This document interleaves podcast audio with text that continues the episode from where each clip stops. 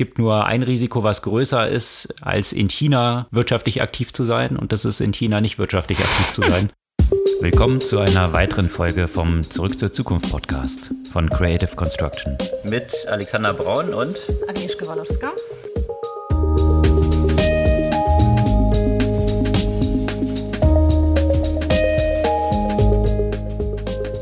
Was gab es Neues letzte Woche? Eine große Woche für Big Techs. Also die Zahlen sind nicht schlecht, könnte man sagen. Ja, ziemlich across the board von allen großen Big Techs, die so Zahlen berichtet haben. Einzelne mit einem leichten Dämpfer, aber natürlich auf hohem Niveau, sagen wir es so. Und das in der Zeit, wo sie natürlich vor allem regulatorisch ordentlich unter Beschuss sind. Da soll es auch eine Strafzahlung für Amazon zum Beispiel aufgrund der DSGVO-Verstöße geben. Und zwar nicht ganz so knapp, wobei die paar hundert Millionen sind dann für Amazon Amazon ja auch wieder Pocket Change gemessen an den aktuellen Zahlen. Und die aktuellen Zahlen reflektieren sich natürlich auch in den Bewertungen der ganzen Big Tech-Unternehmen. Da gab es auch eine Reihe von Artikeln dazu, was dahinter steckt, warum die Bewertungen so hoch sind. Und das sezieren wir auch ein bisschen, um mal herzuleiten, wie gerechtfertigt diese Bewertungen sind. Und Zahlen haben ja auch andere Unternehmen bekannt. Also ich weiß nicht, Tesla würden wir jetzt nicht klassischerweise noch zu den Big Techs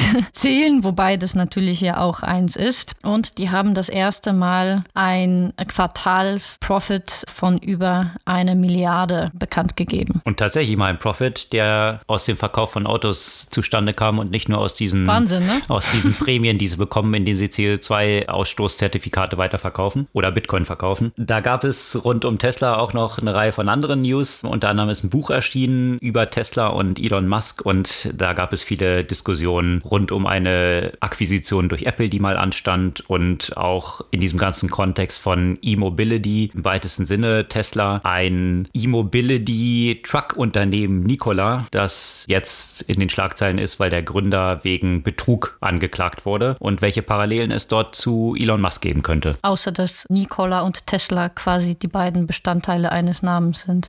Exakt.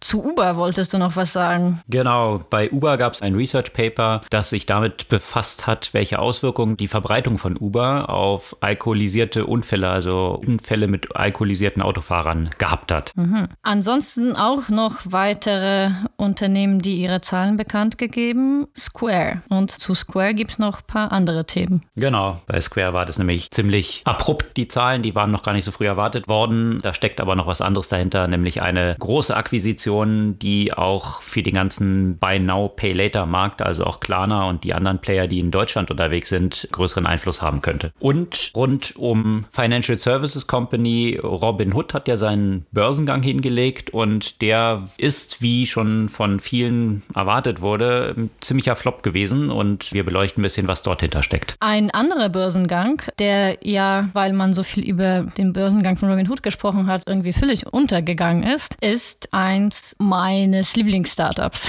Und zwar Duolingo ist an die Börse gegangen und im Gegensatz zu Robinhood haben sie die Erwartung übertroffen und die Aktie ist dann sofort richtig, richtig nach oben geschossen. Ja, die Erwartung übertroffen hat auch Disney mit dem letzten Filmrelease Black Widow, der vor allem im Streaming-Bereich für ordentlich Umsätze gesorgt hat. Und da gibt es jetzt eine Auseinandersetzung mit Scarlett Johansson, die sich dort übervorteilt sieht und Geld von Disney haben will will. Und da steckt natürlich diese ganze Transformationsgeschichte vom Geschäftsmodell von Kinos zu Streaming dahinter. Letzte Woche haben wir auch noch relativ viel von China gesprochen. Das geht natürlich alles weiter. Und zwar so weit, dass Tencent jetzt erstmal Registrierung neuer Nutzer unterbinden musste, um der Regulierung nachzukommen. Also das Ganze geht weiter und interessant, wie die Probleme der chinesischen Startups sich auf einem riesengroßen Player, der bei ganz ganz vielen heute bereits erwähnten Unternehmen auch irgendwie unterwegs ist, und zwar Softbank, das bei Didi und anderen ordentlich beteiligt ist. Ja, bevor wir in die Themen jetzt im Detail einsteigen, nochmal die kurze Erinnerung. Ihr könnt unseren Podcast gerne abonnieren oder vielmehr auf Follow klicken, einfach in eurem Podcast-Player der Wahl oder Podcast-Plattform eurer Wahl und dann bekommt ihr den jeden Dienstag ganz früh am Morgen jede Woche ausgeliefert bei euch im Podcast-Player. Dann legen wir los. Ja, ist das jetzt so überraschend, dass Amazon, Google, Apple, Microsoft alle wieder Rekordprofite berichtet haben. Also alle haben die Erwartung scheinbar übertroffen. Ich finde das jetzt im Moment, ehrlich gesagt, so wie man das die ganze Zeit ja auch betrachten konnte, nicht so sehr überraschend, auch wenn das natürlich sehr krass ist, welche Zahlen sie die ganze Zeit melden. Naja, man war ja doch so ein bisschen neugierig, wie sich das jetzt entfalten würde bei diesen Tech-Unternehmen. Also was jetzt nämlich rausgekommen ist, sind ja die Quartalzahlen 2 und das sind ja erstmalig Quartalszahlen, wo Lockdown-Quartale verglichen werden. Also das zweite Quartal des Vorjahres, was ja schon Lockdown war, von dem natürlich die ganzen Big Tech-Unternehmen, gerade so ein Amazon mit E-Commerce, exponentiell stärker profitiert haben oder vor allem profitiert haben, wohingehend die ganzen Offline-Retail-Geschichten ja im Lockdown waren. Und deswegen wurde ja schon vermutet, dass der Vergleich mit diesem Vorjahresquartal sehr schwer werden würde und sehr schwer zu schlagen sein würde. Gleichzeitig waren die Erwartungen aber auch sehr hoch und das hat man dann auch bei Amazon gesehen. Amazon hat natürlich auch phänomenale Zahlen eigentlich reported. Also jetzt nur mal ein Beispiel. Die E-Commerce-Umsätze sind in einem Jahr um 109 Milliarden gestiegen. Das ist ein Wachstum, wofür Walmart neun Jahre benötigt hat. Jetzt mal als ein Vergleich. War dann aber tatsächlich bei Amazon so, dass es zu einer Enttäuschung geführt hat. Man hat noch stärkeres Wachstum erwartet und die Aktie ist erstmal kräftig nach unten gegangen. Ich glaube, die hat so über 7% verloren, was natürlich bei so einer Bewertung, die Amazon hat, schon viele, viele Milliarden sind. Ich habe gelesen, dass äh, Jeff Bezos mit seinen Anteilen dort 12 Milliarden verloren hat, was dazu geführt hat, dass er jetzt nicht mehr der reichste Mann der Welt ist, sondern wieder der oh. Louis Vuitton Moet Hennessy LVMH-Owner Arno. Also der ist jetzt wieder der reichste Mann der Welt, wird Jeff Bezos aber wahrscheinlich verschmerzen können. Was ich so krass finde, ist, wenn man sich die Zahlen zerlegt. Ne? Also der Durchschnittsverkauf in den letzten drei Monaten bei Amazon ist 1,2 Milliarden pro Tag. Also das ist quasi der Wert der E-Commerce-Güter pro Tag, den sie verkaufen. Das heißt, hier werden ein paar schöne Vergleiche gezogen. Das Unternehmen braucht weniger als vier Sekunden, um ein Durchschnittsgehalt in USA zu verdienen, was bei 52.000 Dollar liegt. Das ist schon ja. nicht so schlecht. Ja, ja, ist halt ein dynamischer Anstieg gewesen. Man hat es gesehen, dieses, dieses erste Lockdown-Quartal, wenn man das mit 2020 vergleicht, also da hatten sie fast 89 Milliarden Umsatz gemacht gegenüber dem 2019er Quartal 63 Milliarden und sind jetzt 2021 auf 113 Milliarden Quartals-Revenues gestiegen. Starkes Wachstum sieht Amazon eben vor allem im Werbebereich, also das, was sich bei Amazon mhm. so unter weiterem subsumiert. Das ist natürlich ein riesen Wachstumssektor, wo Amazon sicherlich innerhalb kürzerer Zeit zu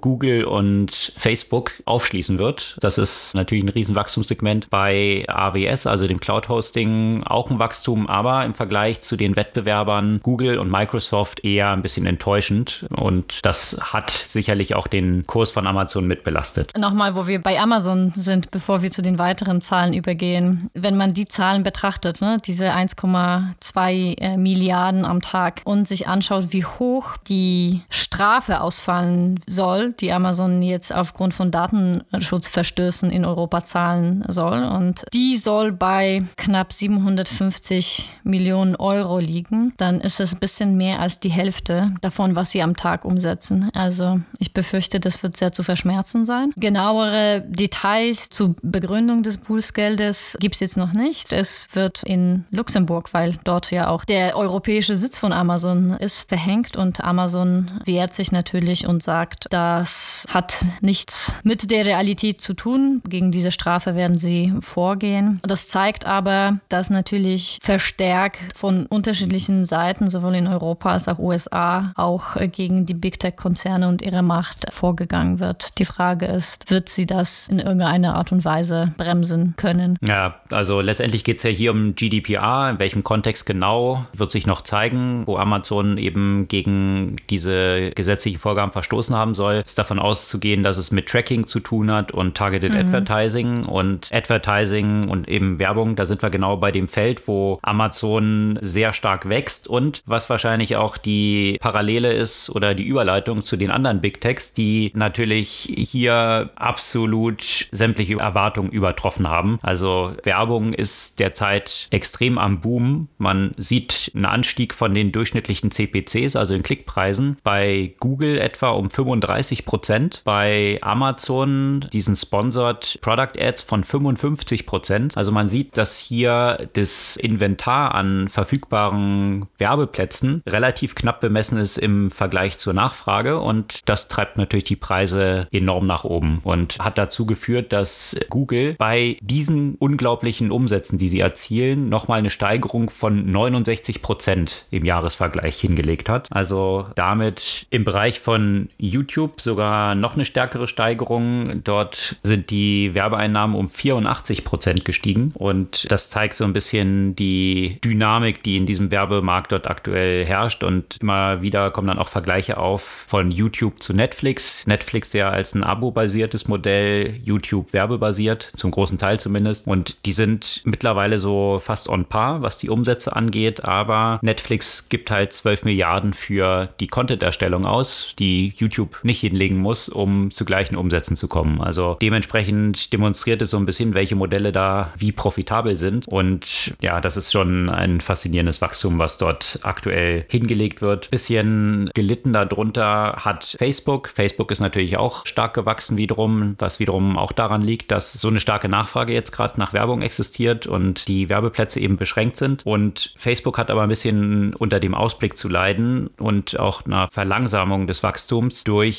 die Restriktionen, die Apple zunehmend ja eingeführt hat, was die Tracking-Möglichkeiten angeht. Also es wird wesentlich schwieriger, jetzt für Facebook Nutzer über verschiedene Plattformen hinweg zu tracken oder auch in anderen Apps zu tracken, weil die das über iOS direkt ablehnen können. Und das wird natürlich zu einer Verringerung der Zahlungsbereitschaft führen für diese Werbepreise bei Facebook. Grundlegend kann man aber sagen, eben von all diesen Tech-Playern ein phänomenales Quartal. Shopify hat auch noch Zahlen bekannt gegeben. Die haben einen Umsatz von 1,2 Milliarden erzielt. Wurde vom Markt jetzt auch nicht so positiv aufgenommen. Also Shopify ist natürlich auch auf einer extrem hohen Bewertung unterwegs, sodass, wenn es dort so kleine Einschränkungen nur bezüglich dieser Wachstumsdynamik gibt, dass das natürlich immer gleich vom Markt sehr stark bestraft wird. Bei Amazon hat man es auch gesehen. Diese Bewertungen, wenn die so hoch sind, dann sind selbst wenn die Zahlen super sind, aber die Erwartungen nicht so stark geschlagen werden, wie man dann schon erwartet hat, dann gibt es da auch noch so ein bisschen Rücksetzer. Und für Shopify könnte das natürlich gerade in diesem Kontext, wenn Werbepreise extrem hoch sind, könnte das Nachteile haben, weil natürlich die Händler auf der Plattform von Shopify ihren Traffic ja auch außerhalb in der Regel einkaufen. Und wenn die Werbepreise dort höher sind, kann man davon ausgehen, dass sie dort weniger einkaufen und dementsprechend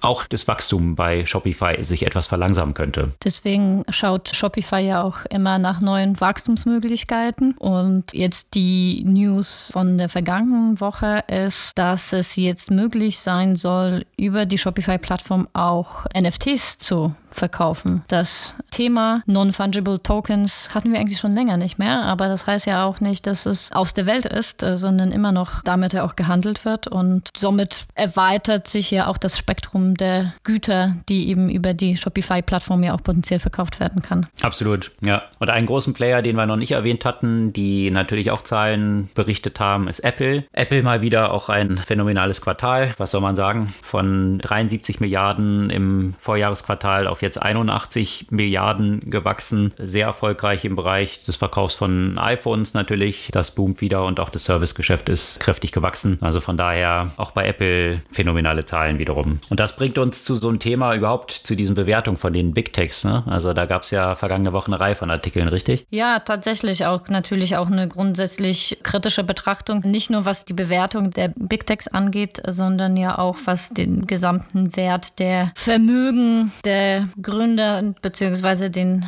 handelnden Persönlichkeit in diesem Kontext. Und äh, das ging jetzt ja auch ordentlich in Summe nach oben über die letzten äh, Monate und Jahre. Und die sieben wohlhabendsten Big Tech-Gründer haben jetzt in Summe über eine Trillion, das heißt über eine Billion, auf Deutsch gesagt, nicht Milliarde, also nicht das englische Billion, sondern die Billione, also das englische Trillion, 1000 Milliarden an Vermögen eingesammelt, was ja viel ist, sehr viel sogar. Kann man sich ein paar Yachten und Raketen von kaufen? Ein paar Länder wahrscheinlich, äh, also nicht wahrscheinlich, sondern ein paar Länder kann man sich dafür kaufen und die Welt wahrscheinlich einige hundert Male durchimpfen. Zum Beispiel. Zum Beispiel, ja. Oder in andere Projekte stecken, wie, das fand ich ja schon faszinierend. Also Jeff Bezos jetzt ja auch diesen, wie soll man sagen, diesen Schwanzvergleich, den es ja immer gibt, wer hat die größte Yacht, ja, wo Larry Ellison von Oracle immer ganz vorne mit dabei war und jetzt hat Jeff Bezos sich jetzt ja auch so eine 400 oder 500 Millionen teure Yacht gekauft. Finde ich dann doch immer faszinierend, dass die doch nicht umhin kommen, ihren Status so demonstrieren zu müssen. Ich dachte immer, Jeff Bezos sei da ein bisschen weiter, aber vielleicht hatte seine Ex-Frau dort ein bisschen positiveren Einfluss als seine aktuelle, was diese Entwicklung dort angeht. Ja, aber vielleicht so ein bisschen zu dem Hintergrund dieser Bewertung. Also natürlich spielen ja viele Faktoren rein. Ein wichtiger Faktor ist sicherlich diese ganze Corona-Pandemie, die einerseits zu diesen Lockdowns geführt hat, die wir ja gerade eben erwähnt haben, was wiederum in Konsequenz dazu geführt hat, dass viele von diesen Digitalisierungsthemen natürlich extrem beschleunigt wurden. Gerade so E-Commerce, enormes Wachstum, was sich dort verzeichnet hat. Also in kurzer Zeit das, was sonst über mehrere Jahre stattgefunden hat. Das hat natürlich die Bewertung einerseits getrieben, andererseits natürlich auch die Konsequenzen von Corona, dass eine Nullzinspolitik quasi gefahren wird, also Realzinsen eigentlich negativ. Wenn man sich jetzt die Entwicklung der Inflationsraten anschaut, in Deutschland wurde jetzt vergangene Woche eine Inflation von 3,8 Prozent festgestellt. Wenn ich mir dann so anschaue, kannst Immobilien finanzieren zu 1 Prozent, dann ja, hat man allein aus diesem Spread ja schon Gewinn, was die reale Wertentwicklung des Geldes angeht. Und dementsprechend, weil die Zinsen so niedrig sind, sucht natürlich extrem viel Kapitalanlage. Ja, die Zentralbanken haben extrem viel Geld in diese Märkte gepumpt. Wo soll dieses ganze Geld hin? Und das haben wir natürlich auch schon in diesen ganzen Finanzierungsrunden gesehen. Ein Unicorn nach dem anderen, ein Dekakorn nach dem anderen. Also extreme Steigerung von den Bewertungen auch von Startups, jetzt nicht nur von Big Tech, aber eine sehr interessante Perspektive, die Pip Klöckner vom Doppelgänger-Podcast dort reingebracht hat, wie auch diese Startup-Valuations mit den Bewertungen dann eben von den Big Techs zusammenhängen. Und der hat sich halt mal angeschaut, dass im letzten Quartal 125 Milliarden an Venture-Finanzierung in diese neuen Startups geflossen sind. Und jetzt gibt es natürlich Hauptkostenfaktoren, die diese Startups haben. Wenn du jetzt so im Software-as-a-Service-Bereich, also ein Softwareanbieter unterwegs bist, dann machen etwa 50 Prozent deiner Kosten die Cloud-Kosten, also AWS und von Google und Azure von Microsoft aus, ja, weil all diese Unternehmen natürlich Webspace für ihre Produkte quasi benötigen. Und ja, wenn du überlegst, dass da Milliarden reinfließen und 50 Prozent davon eigentlich dann an die Big Techs weiterfließen, an Amazon, an Microsoft und an Google, dann treibt es natürlich deren Bewertung auch wieder, weil deren Cloud-Umsätze kräftig durch die Decke gehen. Und die anderen 50 Prozent, wenn man sich jetzt anschaut, du bist im Consumer-Business unterwegs, dann gibst mhm. du. Gehen für Werbung. Exakt.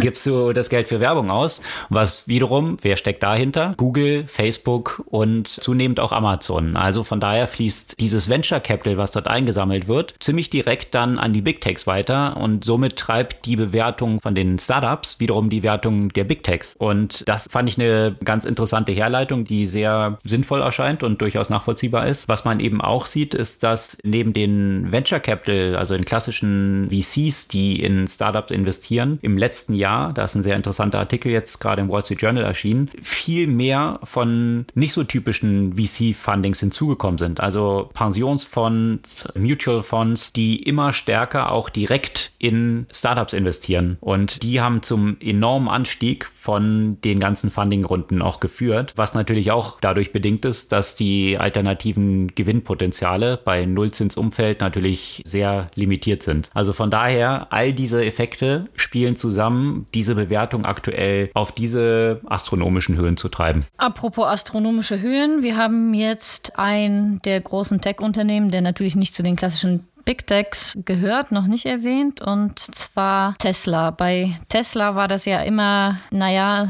so eine kleine Belustigung, sich die Zahlen anzuschauen und die auseinander zu dividieren, weil die bisher ja immer Umsätze mit anderen Sachen als mit Autos gemacht haben. Unter anderem eben mit Krypto oder auch mit den Umweltzertifikaten. Das sieht jetzt wohl anders aus. Und erstens haben sie ja das erste Mal einen Gewinn von einer Milliarde oder über einer Milliarde Milliarde verzeichnet. Und zweitens es, finde ich, interessant, worauf das ja auch zurückzuführen ist und ähm, dass sie wohl besser als andere Automotive-Unternehmen es ja auch geschafft haben, mit den Lieferproblemen der Halbleiter zurechtzukommen und deutlich weniger stark davon betroffen wurden als die eben klassischen Autohersteller. Warum und wie sie das allerdings äh, genau geschafft haben, das äh, konnte ich noch nicht so richtig rausfinden. Vielleicht weißt du da mehr. Nein, auch nicht wirklich. Ich weiß nicht, Tesla ist ja grundsätzlich in dieser Position, dass sie sich weniger versuchen abhängig zu machen, also immer mehr selbst auch herzustellen. Ich weiß nicht, ob sie dann da andere Verträge dann auch entsprechend haben, aber das ist jetzt reine Spekulation. Von daher, ich weiß es auch nicht genau, aber für Tesla sind es natürlich sehr gute Zahlen, endlich mal mit dem eigentlichen Geschäft Geld zu verdienen und nicht nur eben mit dem Verkauf von Zertifikaten. Das war ja immer so ein bisschen bemängelt worden. Und im letzten Quartal hatten sie ja auch nochmal 150 Millionen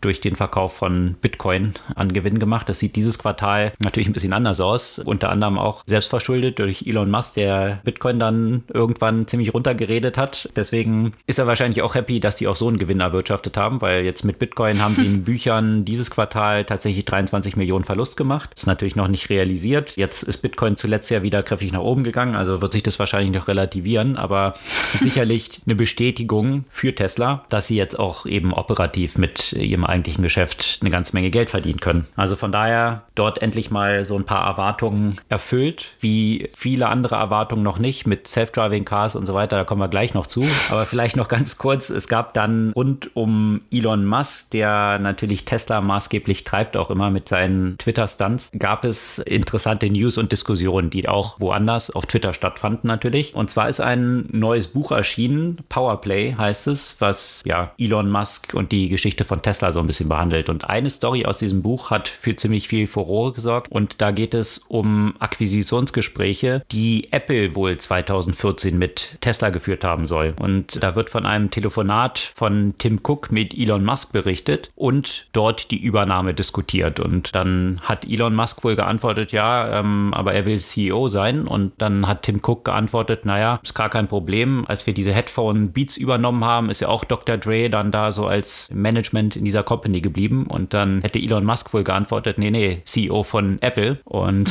da hat dann Tim Cook wohl gesagt, fuck you und aufgelegt. Und das bestreitet jetzt Elon Musk natürlich, dass dieses Telefonat je stattgefunden habe. Das, ja, wer weiß, steht jedenfalls im Buch, wurde heiß diskutiert und dass es dort Übernahmediskussionen gab, das steht wohl außer Frage, weil Elon Musk dann auch gefittert hat, dass er versucht hätte, Tim Cook zu kontaktieren und er das abgelehnt hätte und damals Tesla nur 6% von dem heutigen Wert hatte. Also von daher sich Tim Cook damals eine riesen Opportunity durch die Lappen hat gehen lassen, wohingegen dann gleich Christopher Bloomstrand, ist so ein ganz witziger Analyst, dann auf Twitter dann gleich geantwortet hat, don't worry Elon Musk, auch heute ist Tesla nur 6% von dem Wert, was es heute die Bewertung Kapitalmarkt hat. Also von daher gleich mal eine Retourkutsche. Aber rund um diese ganzen Bewertungsthemen und was ist Tesla eigentlich wert, was hat Tesla versprochen oder Elon Musk versprochen und nicht eingelöst, da gibt es rund um ein anderes Unternehmen, was dort im Electromobility-Bereich unterwegs ist oder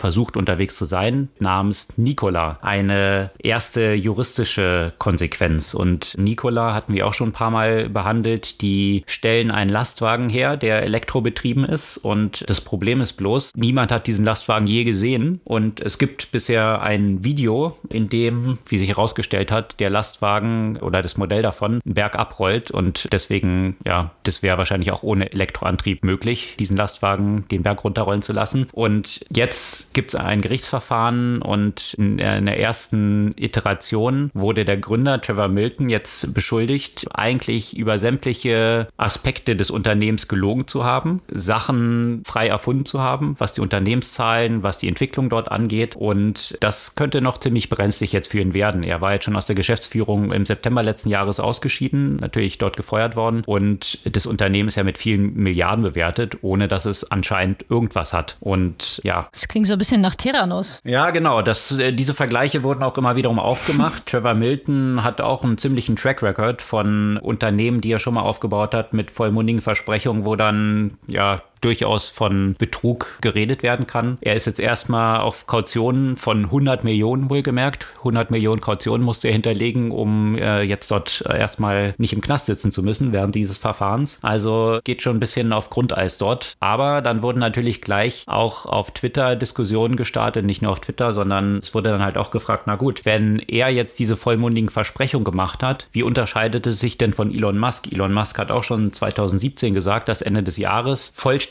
autonome Autos über die ganzen USA von der Ost- bis zur Westküste unterwegs sein werden. Ist auch noch nicht eingetreten und jetzt musste Elon Musk ja sogar einknicken und auch sagen, naja, Full Self-Driving gibt es tatsächlich noch nicht. Ja, und das hat ja durchaus Auswirkungen, weil dieser Full Self-Driving Mode mit einem Zusatzpreis tatsächlich kam. Also Leute, die einen Tesla gekauft haben, diesen Mode haben wollten, haben nochmal Tausende extra gezahlt für ein Produkt, was es eigentlich nicht gibt. Und da kann man sich natürlich auch fragen, ja, ist es dann nicht eigentlich auch Betrug? Und das, was Elon Musk über Twitter immer wieder rauslässt und die SEC oder dieses SEC hat ja auch schon gegen Tesla dort wegen solcher Falschaussagen ermittelt. Jetzt hat sich das Gericht dazu positioniert, weil das natürlich auch gefragt wurde. Und die haben dann darauf verwiesen, dass sie das eigentlich nur betrachten, wenn Aktionäre eben entsprechend in die Irre geführt wurden und geschädigt wurden. Und das Resultat ist eigentlich, die Tesla-Aktie ist ja gestiegen, also wurden Aktionäre bisher noch nicht geschädigt. Was natürlich, wie ich finde und viele in dieser Diskussion auch finden, ja, eine etwas fragwürdige Entwicklung ist. Ich meine, bei WeWork äh, wurden auch lange Zeit Leute, die dort investiert hatten, noch nicht geschädigt. Also wartet man dann erst, bis der Schaden dann eingetreten ist und tatsächlich der Schaden sich auch im Börsenkurs niederschlägt oder manipuliere ich dann meinen Börsenkurs dann potenziell nach oben, weil dann kein Schaden eintritt? Also viele Fragestellungen, die sich daran knüpfen und und diese Einordnung dort wird sicherlich noch eine Weile in der Diskussion bleiben. Im Umfeld von Automotive und Self-Driving, das erwartet man ja auch bei Uber, dass es dann irgendwann mal das Geschäftsmodell treiben soll. Es gab jetzt dort einen interessanten Report, der analysiert hat, wie sich die Verbreitung von Uber auf die Anzahl von Autounfällen und vor allem durch Alkohol verursachte Autounfälle ausgewirkt hat. Und die ist zu dem Ergebnis gekommen, dass die um 6% in den USA zurückgegangen sind. Also die Anzahl der Toten, die sind um 4% zurückgegangen. Also pro Jahr 214 Leben durch Uber eigentlich gerettet worden sind, was wiederum über diese ganzen Unfälle hingerechnet eine Einsparung an Versicherungen von 5,4 Milliarden bedeutet. Also vielleicht eine ganz interessante Side-Note, auch wenn das Geschäftsmodell von Uber, was die Mobilität angeht, ja immer noch so ein bisschen fraglich ist. Einen realen Impact auf diese negativen Verkehrsgeschehen hat es offensichtlich schon. In Zahlen würde ich gerne auf den Grund gehen. Kommen die von Uber oder wovor kommen die her? nee, tatsächlich von MBR, also so ein Research-Institut. Muss man sich nochmal anschauen. Die haben es jetzt natürlich auch tatsächlich nur auf Uhr bezogen. Lyft ist da noch nicht mit einbezogen, die ja auch ja, als Wettbewerber von Uber dort unterwegs sind. Ich kann es mir durchaus vorstellen. Ich meine, wenn man früher auf irgendwelche Partys gefahren ist dann in den USA und jetzt die Möglichkeit hat, mit dem Uber zurückzufahren, ich kann mir schon vorstellen, dass da ein bestimmter Prozentsatz von den Leuten dann halt tatsächlich das Auto mal stehen lässt und ein Uber nimmt, statt sich selbst noch ins Auto zu setzen. Würde mich jetzt nicht so überraschen. Ja, ja, absolut. Äh, es passt sozusagen zu Ubers Geschichte, um, um so ein bisschen den gesellschaftlichen Mehrwert darzustellen, wo sie ja sonst mit den Fahrern und so weiter eher völlig kritisch betrachtet wurden in der letzten Zeit. Aber klar, genauso könnte man sagen, dass das ja die Taxis ja auch sowieso schon immer gemacht haben. Und eigentlich wäre es äh, sicherlich auch ein guter Argument für die autonomen Autos, die aber leider immer noch nicht so weit sind, dass sie tatsächlich diese Massenverbreitung schaffen würden. Und wie wir auch heute schon gehört haben, wird es sicherlich noch einen Moment dauern. Elon wird es retten. ja. Schauen wir dann. Heute kommen wir gar nicht so richtig aus dem Zahlenthema raus, was ja so der Zeit des Jahres ja geschuldet ist. Auch ein weiteres Unternehmen hat gute Zahlen gemeldet, sehr gute Zahlen gemeldet und zwar Square. Und ja, mit der Meldung der Zahlen sind ja auch noch ein paar weitere Meldungen in dem Fintech oder Financial Service Umfeld verbunden. Ja, in der Tat. Also Square ist ja von Jack Dorsey, der ja auch der Gründer von Twitter ist und in beiden Unternehmen CEO. Das Payment-Unternehmen, also zunächst mal als Payment-Unternehmen gestartet, Abrechnungen an Kassensystemen für Händler vor Ort immer stärker Richtung Bank sich entwickelt und als Payment-App mit einem riesen Wachstum unterwegs. Schon über 100 Milliarden Bewertungen und ja, die haben jetzt überraschend Sonntagnacht schon Zahlen bekannt gegeben. Also das ist eigentlich ein sehr ungewöhnlicher Zeitpunkt, die Zahlen rauszulassen. Und von den äh, Earnings, da haben sie tatsächlich die geschlagen, wobei der Umsatz etwas die Erwartung verfehlt hat. Wenn man sich jetzt anschaut, die Aktie ist auch im vorbörslichen Handel mit aktuell, glaube ich, so um die 4% im Minus. Also da sind die Investoren anscheinend jetzt nicht ganz so happy drüber. Es könnte aber auch noch einen anderen Faktor haben, weil Square auch bekannt gegeben hat, dass sie Afterpay kaufen. Afterpay wohlgemerkt ein Buy Now Pay Later Unternehmen aus Australien, also nicht das Afterpay, was hier in Deutschland auch äh, als Unternehmen, was zu Bertelsmann dazu gehört, unterwegs ist, sondern ein Player aus Australien, der auch im, in der vergangenen Woche angekündigt hatte, nach Deutschland zu expandieren. Da bin ich sehr gespannt auf eventuelle Streitigkeiten um Markenrechte, oder? Weil ich meine, Bertelsmann wird sich das ja angeschaut haben, dass sie ja auch schon seit einer Weile mit dem Namen hier unterwegs äh, sind und ist dann die Frage, ob das australische Afterpay mit einem anderen Namen in Europa starten wird, weil das bertelsmännische Afterpay ist ja nicht nur in Deutschland, sondern noch in ein paar anderen europäischen Ländern. Und naja, die beste Lösung wäre wahrscheinlich für Square auch noch den anderen Afterpay zu kaufen. Dann haben sie ja gar kein Thema.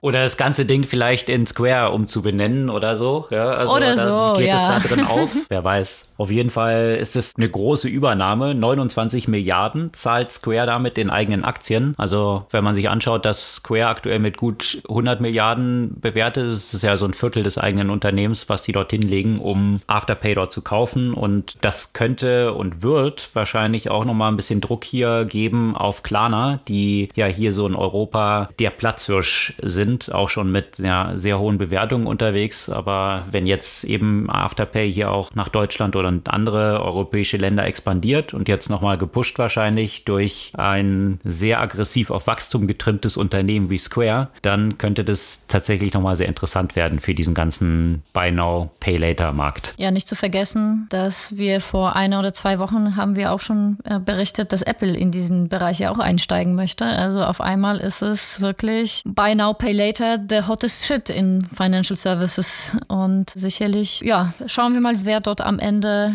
die Oberhand gewinnen wird. Exakt. Cecil, wohlgemerkt, ist ja auch da noch unterwegs und die expandieren jetzt auch nach Deutschland. Also gibt ja so ein paar Player in den USA auch. Affirm. Affirm hatten ja dann auch nach dieser Ankündigung mhm. von Apple ziemlich gelitten, was den Kurs angeht. Ja, und die Frage ist nicht nur, was das für Klarna bedeutet, sondern grundsätzlich ne, die ganze Buy Now Pay Later Bewegung oder Trend, das treibt auch so ein bisschen die Kreditkartenhersteller ja auch in die Ecke, weil das ja auch zu einem Hauptkonkurrent gegenüber Kreditkarten wird. Gerade im amerikanischen Markt, wo die Kreditkarte ja quasi das absolut zentrale Zahlungs- und Kreditmittel über Jahrzehnte war, dass dort verdrängt zu werden von solchen Buy Now, Pay Later Anbieter ist kleiner Kulturschock. Ja, absolut, weil viele Amerikaner haben ja tatsächlich viele Kreditkarten und alle maxed out, also den Kreditrahmen von der einen mit der Kreditrahmen der anderen Kreditkarte abzahlen. Das ist ja ein sehr gängiges Phänomen dort und die Zinsen sind natürlich sehr hoch auf diesen Krediten, die ich da über die Kreditkarte komme. Deswegen natürlich ein sehr wichtiger Einnahmenfaktor für die Banken und Kreditkartenunternehmen entsprechend. Und da ist es natürlich eine ziemliche Disruption, wenn jetzt so ein Player oder diese ganzen Player in diesem Buy Now Pay Later Segment dort in der Regel mit ja wesentlich attraktiveren Zinsen dann reingehen. Stichwort Disruption. Die will natürlich ja auch Robin Hood schaffen. Wir haben ja auch immer wieder von dem geplanten Börsengang berichtet und auch den Risiken, die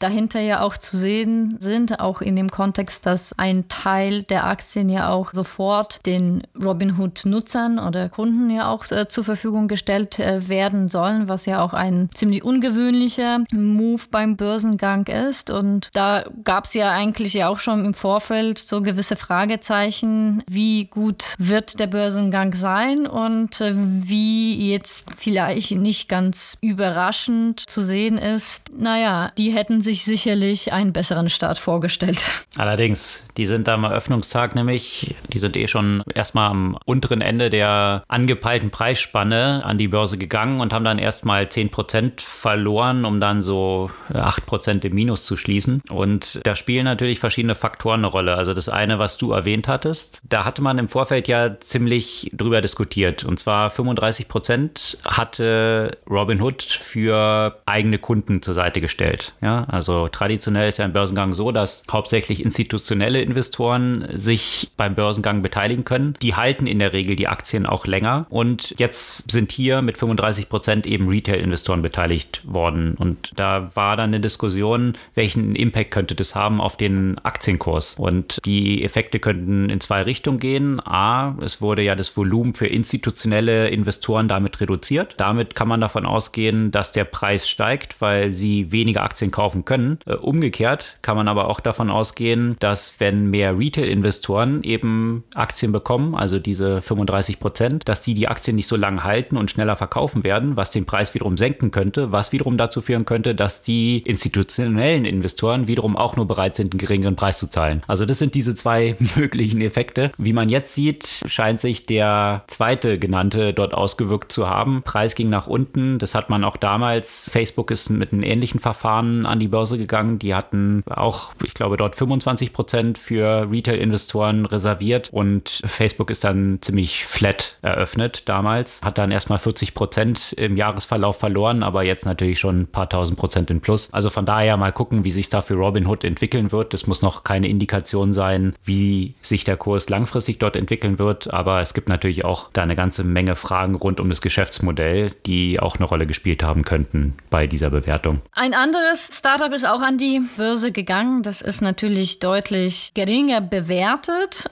als ein Robinhood. Allerdings hat dort die Aktie sofort eher eine umgekehrte Richtung entwickelt. Und zwar Duolingo. Duolingo, ein Sprachlern-Startup, das meines Erachtens eine der besten Lernprodukte, die ich je genutzt habe. Und eins, das ich auch tatsächlich regelmäßig nutze und mich sehr für das Unternehmen freue. Mein Straight ist jetzt, glaube ich, so bei irgendwie 1000 Tagen oder sowas.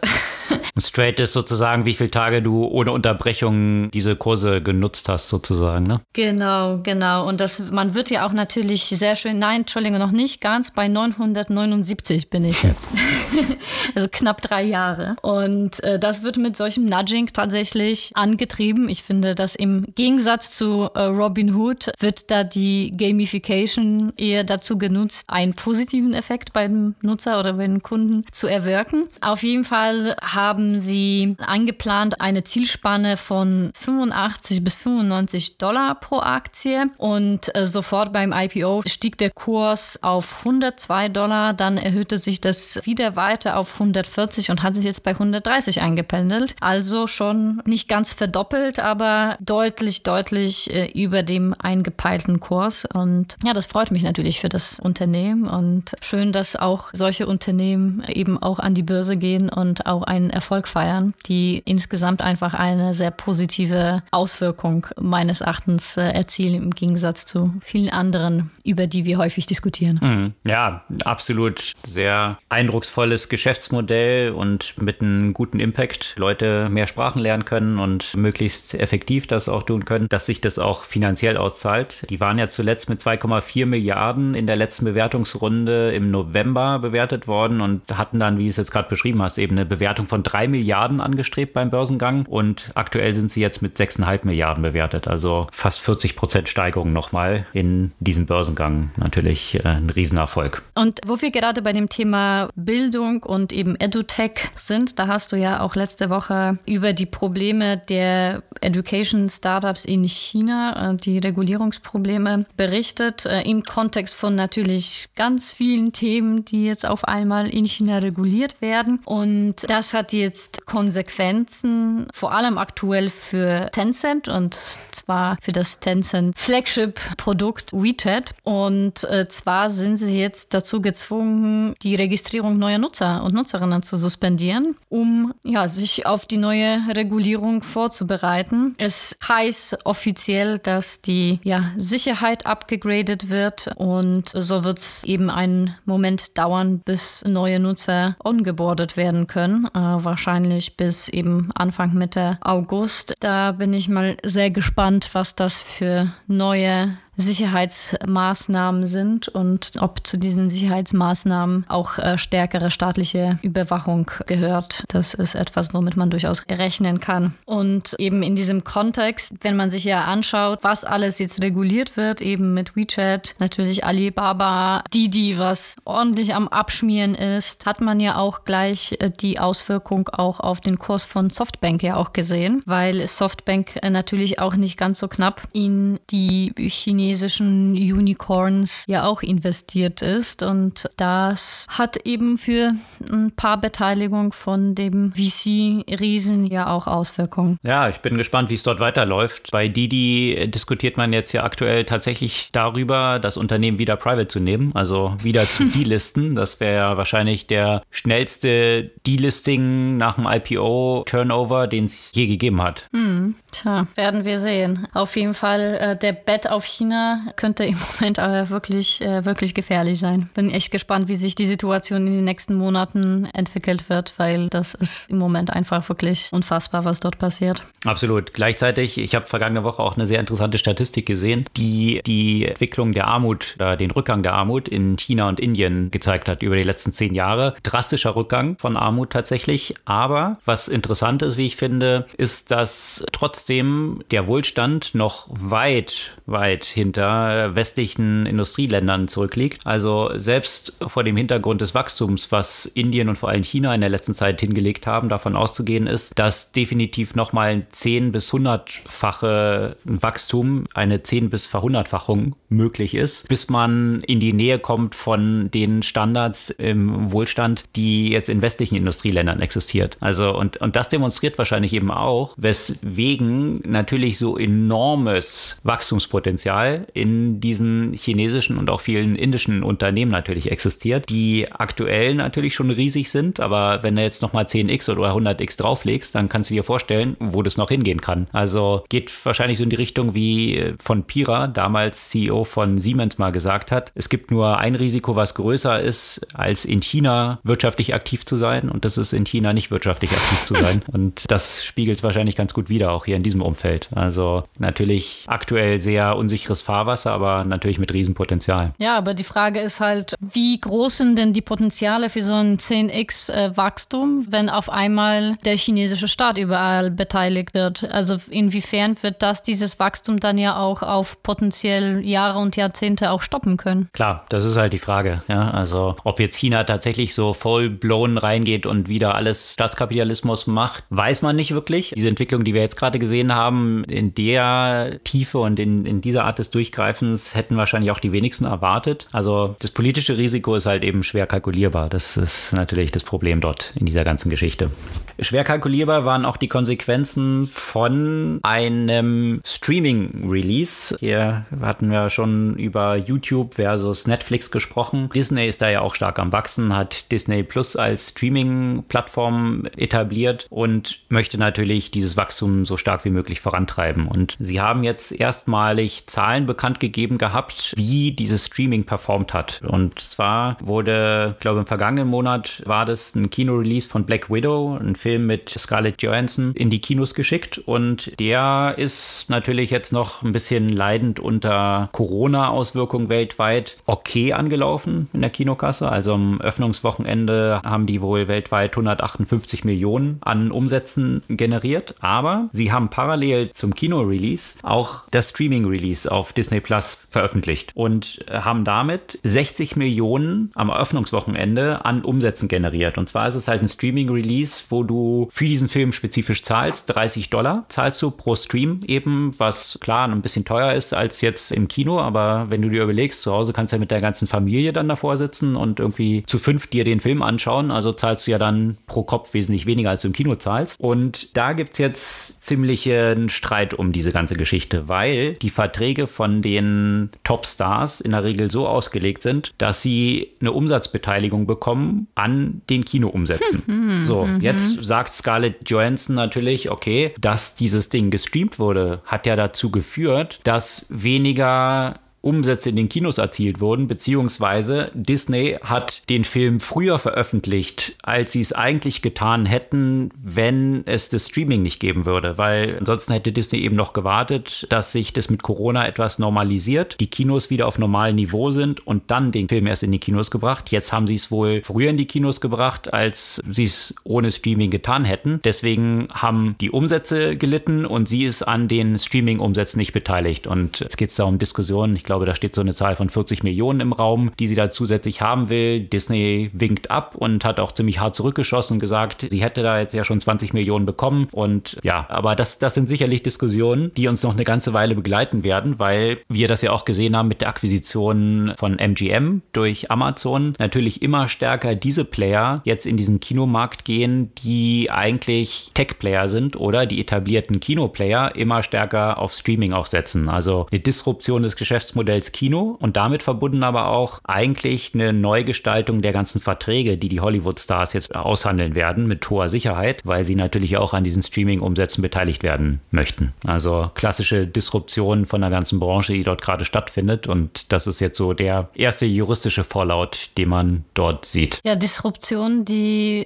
auch weitgehend durch den Corona-bedingten Lockdown beschleunigt wurde zumindest. Also ich würde nicht sagen verursacht, aber in jedem Fall beschleunigt. So eine ähnliche Beschleunigung hat man ja auch äh, stark in einem anderen Bereich erlebt und zwar bei den ganzen Video-Call-Tools, vor allem Zoom. Und natürlich war das für viele der Weg, weiterhin soziale Kontakte zu pflegen, jenseits natürlich davon, dass ohne Zoom und ähnlichen Tools das ganze Geschäftsleben nicht funktioniert hätte. Aber da gibt es ja auch eine spezielle Zielgruppe oder eine sogar ziemlich große Zielgruppe, die von Corona ja besonders betroffen wurde und natürlich durch den Mangel der Kontakte besonders leidet, und zwar die älteren Menschen. Jetzt hat man eigentlich auch davon ausgegangen, dass Zoom und ähnliche Tools, äh, Zoom ist ja quasi schon ein eigentlich ein Synonym für alle Videoconferencing-Tools geworden, dass diese auch den Menschen helfen würden, mit der Einsamkeit, mit den mangelnden sozialen Kontakten zurechtzukommen. Nun kam eine Studie raus, die dem eigentlich widerspricht. Und zwar wurden eben äh, Menschen über 60 untersucht, also über 6000 in Großbritannien und USA. Und es hat sich herausgestellt, dass eben ältere Menschen Zoom und ähnlichen Tools genutzt haben, sich noch einsamer und abgeschieden zufriedener fühlten als die, die das gar nicht gemacht haben. Was etwas ja kontraintuitiv klingt. Es hat sich aber auch einfach herausgestellt, dass für viele die Nutzung von dieser Technologie dadurch, dass sie jetzt nicht so selbstverständlich ist, einfach so stressig war und den noch mehr dargestellt hat, dass sie eigentlich irgendwie weit weg sind von der Gesellschaft, als wenn sie es einfach nicht genutzt hätten und, und einfach gar keine Kontakte hätten. Das fand ich sehr, hm. ja, also eigentlich auch ein bisschen, bisschen bitter und äh, stellt natürlich so die, die Frage, wie schafft man das? Sollte so eine Situation wieder vorkommen? Also es ist ja immer noch nicht so, dass, dass das ganze Thema Corona komplett durch wäre. Wie kann man diese Menschen irgendwie einbinden? Ohne denen noch mehr Stress zu verursachen und die eigentlich, statt ihnen was Gutes zu tun, eher dazu beitragen, dass sie sich schlechter fühlen. Und das ist jetzt nur bei älteren Menschen so? Oder genau, das ist bei den älteren Menschen. Das war bei anderen Personen eben nicht so, sondern das kam ja tatsächlich gerade bei den älteren Menschen, äh, was eben darauf zurückzuführen ist, auf, auf die Schwierigkeiten und dieses Unnatürliche. Ne? Für, mhm. für, für jüngere Menschen ist es keine große oder für viele keine große Überwindung, diese Technologie zu nutzen und für die Älteren ist es mit einem großen Stress verbunden. Mhm. Wobei man doch auch schon mal festgestellt hatte, auch bei jüngeren Leuten, dass auch so ein kognitiver Overload ist im Vergleich zu natürlichen Meetings, weil man auch was Körpersprache angeht und äh, so viele Gesichter auf dem Screen Klar. permanent auch in so einem Beobachtungsmod ist und sich selbst auch beobachtet fühlt, was auch so einen psychischen Stress bei vielen Leuten dann, oder bei den meisten Leuten eben verursacht, ne? weil es so ein ungewohntes. Klar, bei den, bei den jungen Menschen ist es noch etwas komplexer, ne, weil das ist, natürlich sind wir ja auch damit ja bombardiert, dass unser, dadurch, dass unser Berufsleben ja letztendlich ist ja auch so abfindet. Das heißt, wir haben, zumindest jetzt, wenn ich von mir spreche, ich habe zum Teil 10, 11 solche Calls mit unterschiedlichen Leuten am Tag. Es ging jetzt hier aber darum, speziell so um die privaten Kontakte und diesen Vergleich Zoom oder gar nichts. Ja, und dann war wirklich gar nichts besser als Zoom, während jetzt sagen wir mal in unserer Altersklasse zum Beispiel Beispiel ist es halt klar nicht ideal und natürlich gibt es diese Zoom-Müdigkeit, aber die wirkt sich nicht in dem Maße eben aus wie bei den älteren Menschen. Dass sie, ne, weißt, du, weißt du, so krass, dass sie dann letztendlich de, de facto sagen, es ist besser, ich habe gar keine Kontakte, als dass ich dieses Zoom anschalte. Wobei, gut, an manchen Abenden ging es mir auch manchmal so, ja. genau. ja. Naja, aber es ist schon interessant. Viel öffnet sich wieder, was Offices angeht, aber gleichzeitig ist wahrscheinlich auch jedem klar, dass eine gewisse Flexibilisierung auch über die Corona-Zeit hinaus Bestand haben wird und natürlich ganz neue Tools, die dann auch so entstanden sind, auch so im Kollaborationsbereich, ob das jetzt Mural ist, wo man gemeinsam an Whiteboards arbeitet und solche Player, wo sich halt viele Sachen auch etablieren, die irgendwie neu sind, wahrscheinlich auch erstmal noch eine ganze Menge Erfahrung mitgesammelt werden muss und sich auch neue Arbeitsmodelle dann einspielen. Absolut. Mural hast du es übrigens mitbekommen, die sind jetzt zuletzt im Juli mit zwei Milliarden bewertet worden. Das überrascht mich überhaupt nicht. Haben auch nochmal kräftig Geld eingesammelt. Also auch ein großer Boom in diesem Umfeld. Absolut. Ja, das ist jetzt mittlerweile kaum zu denken. Ich glaube, fast jedes Unternehmen hat Mural oder irgendeins deren Konkurrenten ja auch eingeführt. Und das wird, auch wenn es irgendwann mal wieder persönlich vieles geht, ich glaube nicht, dass man auf diese Tools komplett verzichten wird. Absolut. Mural, Miro, noch so eins oder Concept Board. Hier Butter. Butter? Butter, ja, kennst du das? Da hat Project A investiert. Geht auch in diese Richtung. Das zu diesen Themen diese Woche Gibt es eine Buchempfehlung von dir? Ja, vielleicht so, so, so ein bisschen untypisch. Ich habe das Buch letztens A Liberated Mind, How to Pivot Towards What Matters von Stephen Hayes. Der Stephen Hayes ist Psychologe und Begründer der Acceptance and Commitment Therapy Act. Und äh,